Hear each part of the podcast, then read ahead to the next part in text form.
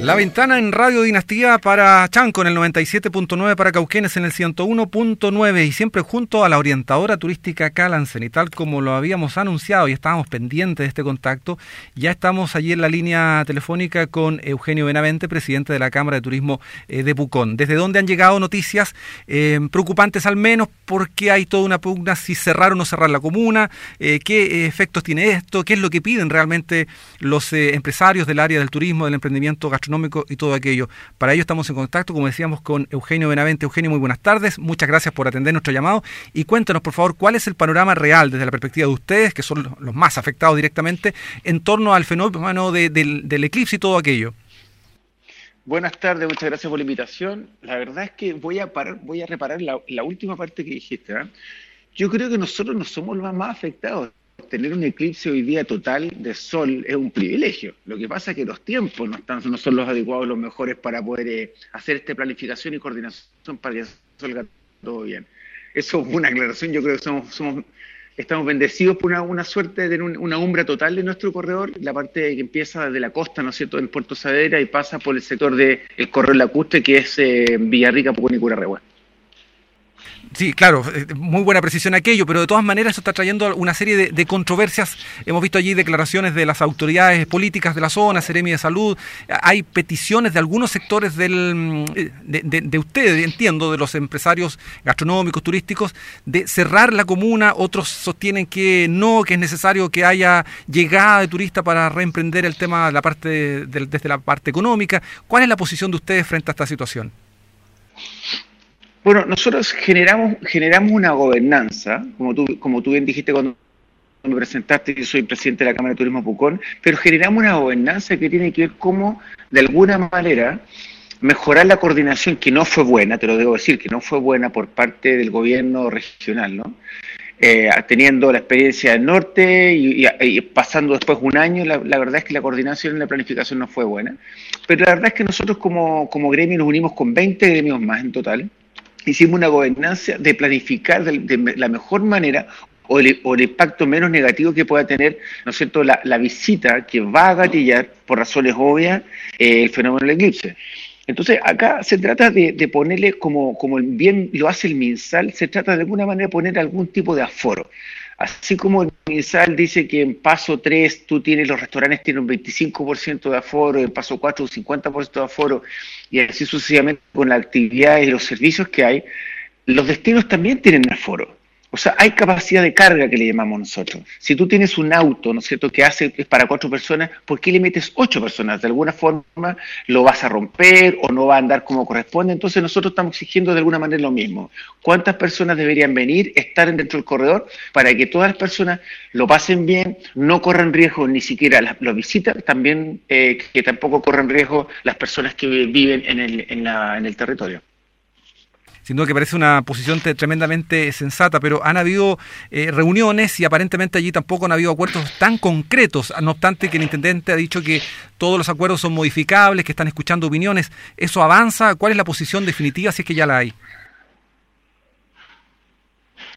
Mira, bastante bien avanzamos. Yo te puedo decir de lo, que no había a lo que hay hoy día, yo creo que va a ser una gran diferencia. Yo te explico más o menos cuáles son los pasos que hoy día tenemos dentro de este corredor. Yo, voy a hablar solamente del corredor, ¿no es cierto? La custre, que es Villarrica, Pucón y Curarrehue, no la costa ni el corredor andino, que son, otros sectores.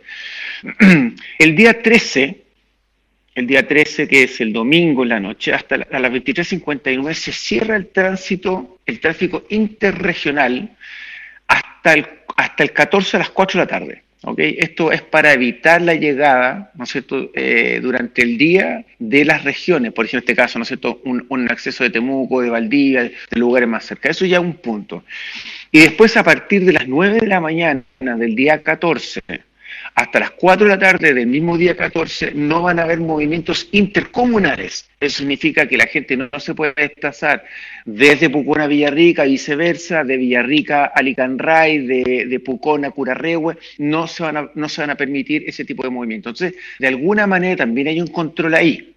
Y además de esto, nosotros pedimos un, un dijéramos, una, un trato especial en el control paso a paso. Hoy día nosotros tenemos cordones sanitarios, bardas sanitarias y aduanas sanitarias. Nosotros pedimos una aduana sanitaria que funcionara 24/7 a partir del 10 de diciembre. Esto significa que en todo el día, durante todo el día, obviamente menos en, los toques de queda, ¿no? pero durante todo el día y toda la noche se va a controlar que las personas que vienen de afuera hacia el corredor cumplan con su pasaporte sanitario y que no vengan personas de lugares que están en paso 2 o inferior, significa paso 1 y cuarentena, porque van a ser devueltos sus casas y hay, un, hay una, unas sanciones que son no dejan de ser importantes, que son alrededor de 5 TM por persona, que es un parte eh, municipal que se va, se va a cursar.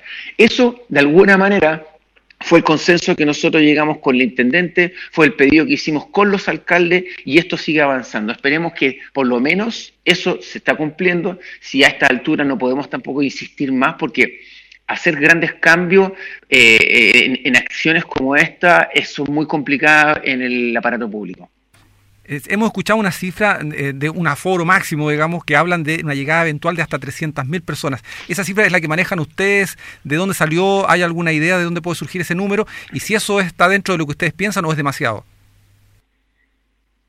A ver, nosotros sacamos una, una cifra que es la que se manejó más o menos en lo que pasó en el eclipse de la cuarta región. Ahí solamente hay, hay una idea de llegada de cerca de las 400.000 personas.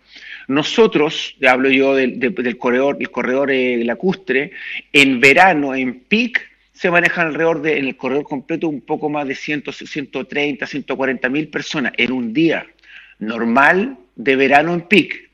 Esto no es normal. Lo que va a pasar ahora es un evento. Aquí esto es, es como si fuera un, recital del mejor cantante del mundo una sola vez en 400 años. O sea, lo que, la palanca que, va, que va, a provocar esto es realmente que no dimensionado según nosotros, que nosotros del lado empresarial, ¿no es cierto?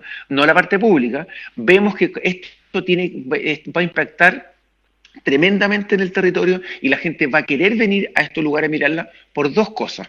Uno, es umbra total, o sea, significa que en este lugar el sol va a estar absolutamente tapado y el, durante por lo menos dos minutos y ocho segundos, que es lo máximo.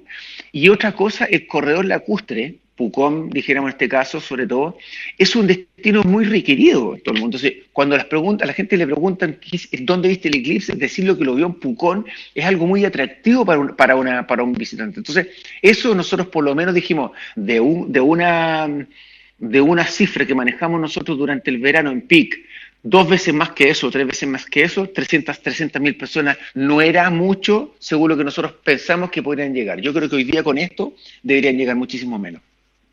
Y el sentido de restringir, em, por supuesto, los principales objetivos del, tema sanitario, pero es también de algún modo eh, evitar un rebrote pensando en la temporada que se avecina. ¿Está en, equilibrio esas dos posiciones? Absolutamente. Mira, tú nombraste algo muy interesante, que es lo que yo te iba a decir ahora, pero qué bueno que tú lo, tú lo nombres. Las personas en el corredor lacustre en general, sobre todo Pucón y Curarrehue, son turismo dependientes. Si acá no se, no se trata que las personas que vayan, no vayan a tener verano van a quebrar, que son los, las empresas que dan, y obviamente la gente que da servicio, en este caso gastronomía, alojamiento y actividades. Todo el mundo vive del turismo un poco. Y esto es eh, sabiendo nosotros, o sea, sabiendo eh, a partir de una, una supuesta, una suposición, nosotros en este año, en, eh, en junio de este año, le encargamos un, un estudio a la Universidad de Frontera para ver cuál es el impacto real del turismo como, como sector económico en, el, en, el, destino Pucón, o sea, en la comuna. Si eso eso se, se, llama, por lo general se llama el PIB, ¿no es cierto?, el Producto Interno Bruto. El, PIB turístico en Chile pesa 3.56%, significa 3.6%. Eso es el aporte turístico de la economía chilena. ¿Ok? El, el, estudio que reflejó la UFRO fue que Pucón tiene un PIB económico turístico del 54%. Esto significa que además de esto, eh, que estas, esta, esta cifra significa de que no considera ni el turismo informal, en este caso, por ejemplo, la, las, las, segundas viviendas ni las cabañas, esto no lo considera y no considera empresas con su casa matriz fuera del, lugar, por este caso los supermercados Líder, Unimar o, el grupo Enjoy del casino. Eso significa que esto va a llegar sobre los 80 puntos. ¿Eso qué significa? Que cada 100 pesos que entran o se gastan en la comuna, 80 y algo más son directamente provocados por el turismo. O sea, si no tienes tu movimiento del turismo, la comuna entera sufre. O sea, la comuna no tiene ingresos. Y eso significa que el verano, si no llega a tener movimiento o visitas turísticas ni ingresos por el turismo, toda la comunidad del territorio a sufrir. Y eso es una catástrofe mucho más grande que puede pasar con erupción volcánica o con un, terremoto. Esto es una cosa realmente eh, de otra dimensión. Entonces, eso responde a la pregunta que tú me haces, ¿no es cierto? Y la preocupación grande que nosotros tenemos, que si por tres días de eclipse podemos llegar a subir en la curva de, de contagio del, del, destino del corredor, no podemos llegar a hipotecar el verano. Y eso sería muy lamentable y fatal para, para la mayoría de los habitantes del territorio que esperemos que no ocurra. Eh, Eugenio Benavente, presidente de la Cámara de Turismo de Pucón, quien está conversando con nosotros. Eh, agradecemos, por cierto, este contacto. Eugenio, me imagino que ya el tema de la, de la oferta está totalmente copada, digamos, ya hay mucha reserva. ¿Eso es así? ¿Ha llegado gente ya? ¿Cuál es la situación a, esto, al, día, al día de hoy, que faltan 10 días para el eclipse mismo? Mira, se ha producido un fenómeno re interesante. ¿ah? Yo creo que esto ha ayudado, ha ayudado que la gente también empiece a venir un poco antes y, salga. Yo creo que todo el mundo está, está con ganas de salir. Mejor el clima, tenemos buen sol, hoy día hay un día estupendo en, en, Pucón y el correo completo. Esto está, está provocando un, movimiento antes, yo creo, obviamente antes del eclipse, pero se está reactivando de alguna forma la industria y eso es muy positivo. Eh, en el, caso mismo, de, o sea, propiamente tal del eclipse, hubo un recambio de la demanda. El 90, mira, hasta hace cinco meses atrás, el 95% de la ocupación eran de extranjeros. Aquí veía venir gente de todo el mundo. Hay gente que le encantan estos fenómenos, hay gente que lo que le gustaría vivirlo estaba todo copado. Bueno, todas, todas esas reservas, o sea, del 95%, el 93%, casi el 94%, se bajaron. Pero hubo un reemplazo de turismo interno por turismo extranjero. O sea, los chilenos también tienen ganas de verlo y también tenían ganas de, venir y eso es lo que va a pasar hoy día. Obviamente a nosotros, a nosotros, dijimos los empresarios y todo el mundo, nos interesa que tengamos visitas, tengamos movimiento. Ahora, no, no, no tenemos una elección entre lo que es el público extranjero y un público nacional, pero sí estamos muy satisfechos que el que la demanda está todavía latente y siguen preguntando día a día y yo creo y obviamente lo que te decía anteriormente que vamos a tener una sobredemanda y esa sobredemanda es la que tenemos que ser capaces de alguna manera de manejar y controlar para que no se nos desborde. Para ir resumiendo entonces, es fundamental el tema del pasaporte sanitario, va a haber un cierre, pero en horas inmediatas, antes de día 14, hasta las 4 de la tarde, eso es como lo esencial. Y todavía entiendo que hay oferta para quienes eh, se podrían eh, interesar en ir hasta esa maravillosa zona que va estar sin, con o sin eclipse maravillosa, es muy interesante, pero bueno, todavía aún más con el eclipse, ¿no? Que es un fenómeno único, bueno, lamentablemente no se va a poder explotar al máximo dadas las circunstancias sanitarias. Exactamente. Mira, yo quiero agradecerle a ustedes en general, porque ustedes son los que dan comunican y la comunicación hoy día en tiempos de, pandemia como estamos hoy día yo creo que ustedes ya lo, se lo han dicho antes cumplen una función muy interesante que tiene que ver con el cuidado interno ¿no es cierto? y la información externa para las personas que se mueven dentro y fuera de las ciudades nosotros hoy día necesitamos más que nunca que las comunicaciones sean eh, exactas, ¿no es cierto? Y sean coherentes de acuerdo a la, a, la, posición. Nosotros, los chilenos, tenemos que cuidarnos, nosotros todos internamente tenemos que cuidarnos para salir rápidamente jugando de la mejor manera y cuidar nuestra economía, cuidar nuestra familia, cuidar nuestro futuro en general, para eh, seguir creciendo como país y ser un ejemplo como lo hemos hecho, como lo hemos sido los últimos 30 años. Así que esto especialmente reconocimiento a ustedes, los medios, ¿no es cierto?, que hacen, hacen posible que yo esté hoy día comunicado con, con su audio escucha, ¿no? Y nosotros agradecemos enormemente este tiempo que nos ha brindado Eugenio. Sabemos que son días muy intensos por todo lo que ya hemos hablado y, preparándose pues, para una temporada 2021 que esperemos sea muy buena y sin malas noticias. Eugenio, muchas gracias una vez más por eh, esta buena disposición para conversar con nosotros y éxito en este trabajo que se viene con el eclipse y con toda la temporada de verano. Muchas gracias.